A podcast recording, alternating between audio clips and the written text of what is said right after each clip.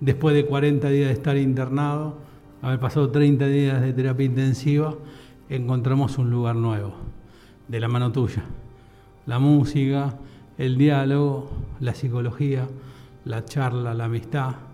Esas son las pequeñas cosas que, que en mi vida cotidiana yo hago, que es generar vínculo con gente copada. Gracias, gracias por, por invitarme a esto que para mí es la vida. ¿Qué te queda de este proceso? ¿Qué queda de este proceso? Esta enfermedad llamada COVID que golpea al mundo tuvo la desgracia de recalar en mis pulmones y ponerme un freno que yo ni pensaba. Fue un golpe fue un golpe al corazón, a la mente. Pensé que perdía la vida. Escribí hasta un testamento. Cosa muy loca.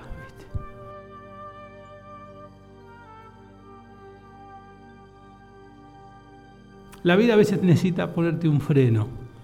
Yo estimo que a mí me lo puso, porque Adrián tenía que parar. Y esta oportunidad de haber llegado a Sarip, yo lo recibí con lágrimas. El que tenga oportunidad, busque de García Márquez Zapatos Negros, que es una linda historia porque la cosa te dice que solo por hoy. Porque hoy es el día que te puedo hablar y tal vez mañana no. Y, y esto como con los amigos, cuando te dicen la semana que viene te veo y la semana que viene no lo ves, ni te ves vos. Entonces uno debe ejecutar en el día a día eso. Sarim me dio la oportunidad de conocer un grupo de profesionales. Yo tengo que destacar cositas, porque es así. Enfermería increíble. La verdad es lo uno de todo esto, más allá de que cada profesional realmente se destaca en su labor y le pone todo. Entonces, este, he aprendido a la convivencia, he sabido eh, reunirme con un grupo de compañeros que estábamos en la misma. ¿Cuál fue el primer recuerdo que se te vino a la mente?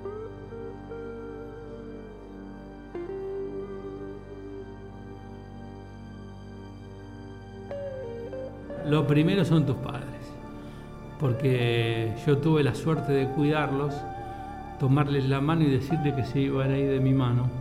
Y así fue. ¿Y una escena con esos recuerdos? Por mi tamaño que vos me ves, mi madre era chiquitita. Entonces yo sentado y ella parada, estábamos casi a la misma altura. Mi mamá me hacía cocoli, que dicen los italianos que es una caricia sobre la cabeza. Una caricia sobre la cabeza. ¿Qué sería el ser humano sin las emociones? Y bueno, la gente es cuando peor enferma, cuando las emociones se las guarda para adentro y es como los edificios cuando implosionan, uno explota para adentro. Más vale como, como liberar, la palabra siempre libera. Libera. Un recorte en un momento que a vos te saque una sonrisa y te conecte con, con la parte más linda, con tu potencialidad, con, con la parte que te hace fuerte. Pensé mucho en mis perros, por ejemplo, que ellos me dan una felicidad, yo duermo con ellos. Al estar divorciado son los hijos perros que los llamo yo. Y eso me conectó también con ganas de, de pelear. Yo, yo sé que soy un guerrero. Desde pequeño, viste, le puse el hombro a todo y, lo saqué adelante. Una enfermedad que, me llevaba y digo, la puta madre con todo lo que ha hecho. Yo soy un, un robador de oportunidades. Me caracterizo por eso, porque a todo el mundo le agradezco la oportunidad. Te agradezco a vos, por ejemplo, porque me das esta oportunidad de charlar contigo, de poder hacer algo para tu trabajo que me imagino que es muy importante. Entonces, este, yo agradezco a la gente las oportunidades. Oportunidad de conocerlos, oportunidad de poder compartir su vida, este, hasta lo laboral, que tengo la suerte de, de trabajar tanto. A todos les robo la oportunidad, porque no sé qué me pasa, pero conecto por ahí. ¿Viste? Soy un agradecido de las oportunidades.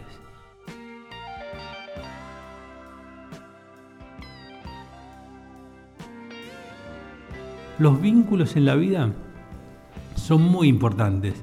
Hay que ser selectivos, sí. Yo tengo amigos de más de una mano. ¿Por qué? Porque los tengo en diferentes grupos. Están los de la primaria, están los del barrio, están los de los cuatro años que nos criamos, están los que me dio la vida. Porque yo soy a cambio de nada, soy a cambio de la vida, soy a cambio de una sonrisa, soy a cambio de, cantar un rato. Es así. El vínculo, señores, es lo más importante. Hasta el vínculo con la pareja, que a veces cuesta. Yo tengo una palabra que digo que nada es para toda la vida. Los padres son para toda la vida, los hijos son para toda la vida. Y aunque no crean, los amigos son para toda la vida. ¿Cuál es tu relación hoy en día con tu cuerpo? Un insight, ¿viste? Como el darse cuenta, el que te caiga la ficha. Seguramente son momentos tan disruptivos que a uno le genera como movimiento y reflexión. ¿Cómo, cómo impactó toda esta situación en vos? Yo sin mi lengua me muero de hambre, porque si he desarrollado algo es el don del habla. Es el don del habla que me da la posibilidad de dialogar hoy con ustedes, no tener baches, tener ideas constantes, mirar el piso roído y darme cuenta de que tengo que cambiar de vida porque quiero vivir más años, porque, como hablábamos con vos, el dinero no te da caricias y la verdad que el día que te vas, te vas ni siquiera con lo puesto, te vas desnudo. Entonces, como bien digo y voy de vuelta, el que tenga oportunidad de escuchar a García Márquez o, o leerlo con zapatos negros, dense cuenta que es como les digo yo es solo por hoy.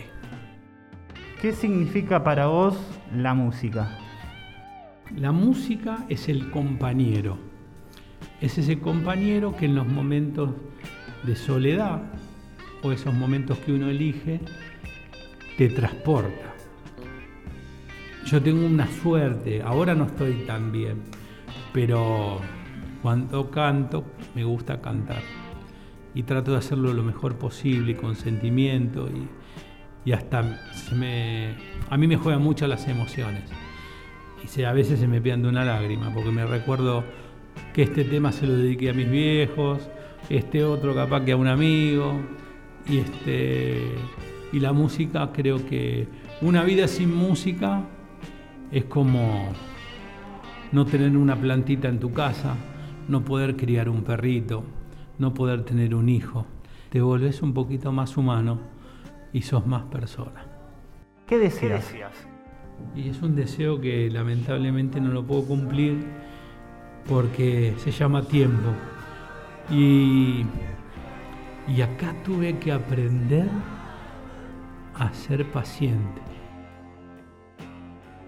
Usted, señor, es una Ferrari. ¿La tiene en su puerta? pero hay cuatro ruedas que no hay. Son esas cuatro ruedas que me faltan a mí, que es el oxígeno para poder caminar.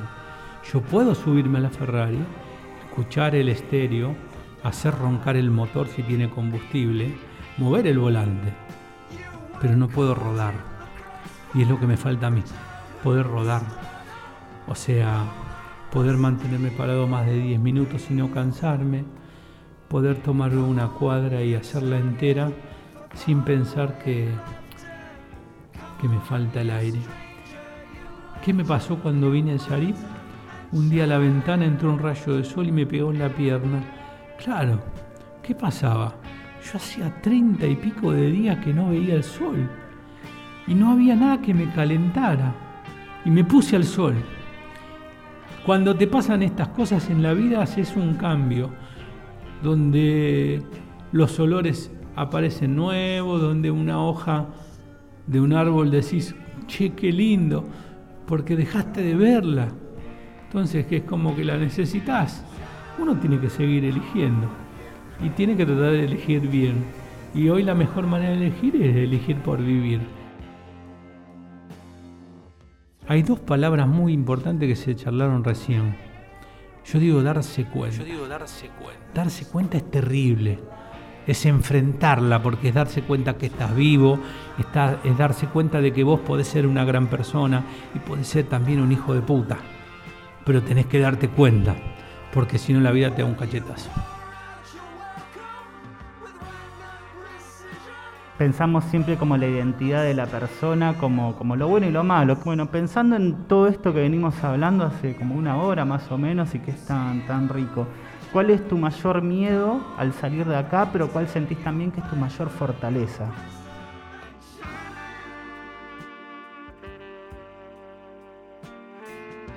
La verdad es que yo miedo lo sorteé. Lo sorteé porque Creo que el miedo paraliza y no es compatible con lo que uno quiere ser. Yo me voy a casa y me voy con un andador que me compré ayer. Ese andador es el que me va a transportar y me va a permitir a los 50 metros sentarme y volver a tomar aire. Yo siento que es momentáneo. Entonces no aparece el miedo. No aparece el miedo también porque yo acá tuve la colaboración de ustedes que me mostraron que, yo podía recuperar oxígeno. Me mostraron cuáles eran mis límites.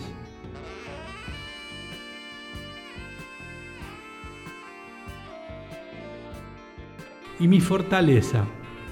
Mi fortaleza es que yo soy un pibe que quiero vivir, que quiero seguir riéndome, que quiero que tengo un montón de amigos que me están esperando para el asado, para el abrazo, para compartirme, para poder seguir dialogando como lo hago con ustedes ahora.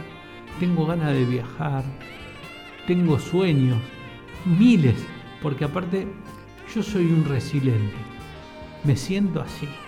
Entonces, el ave fénix se deshacía, se volvía, se hacía corpóreo. Bueno, yo soy de eso, porque hasta esta enfermedad la cagué a palos, con huevos, porque me sobraban, porque si no me hubiese muerto. Si me hubiese agarrado un medio flojo de papeles, me llevaba, porque me asustaba y me moría. No voy a decir que no tuve miedo en algún momento. Tomé coraje y así ahogado y todo, salí a caminar por ese pasillo, que es el pasillo de la vida. Es el pasillo que siempre tiene luz al final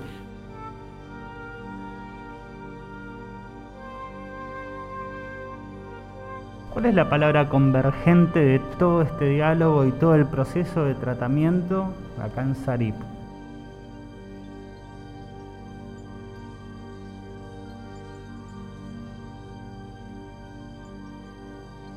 Vivir, solamente vivir. Porque es la esperanza. Vivir. No te queda otra. Vivir. Cuando salís de acá querés vivir. Querés vivir. Porque estuviste mucho tiempo entre estos azulejos beige entre esa cama con el colchón con aire. Entonces vos que salís de acá, la palabra que te, viene es vivir. Vivir y tener calidad de vida, vivir mejor.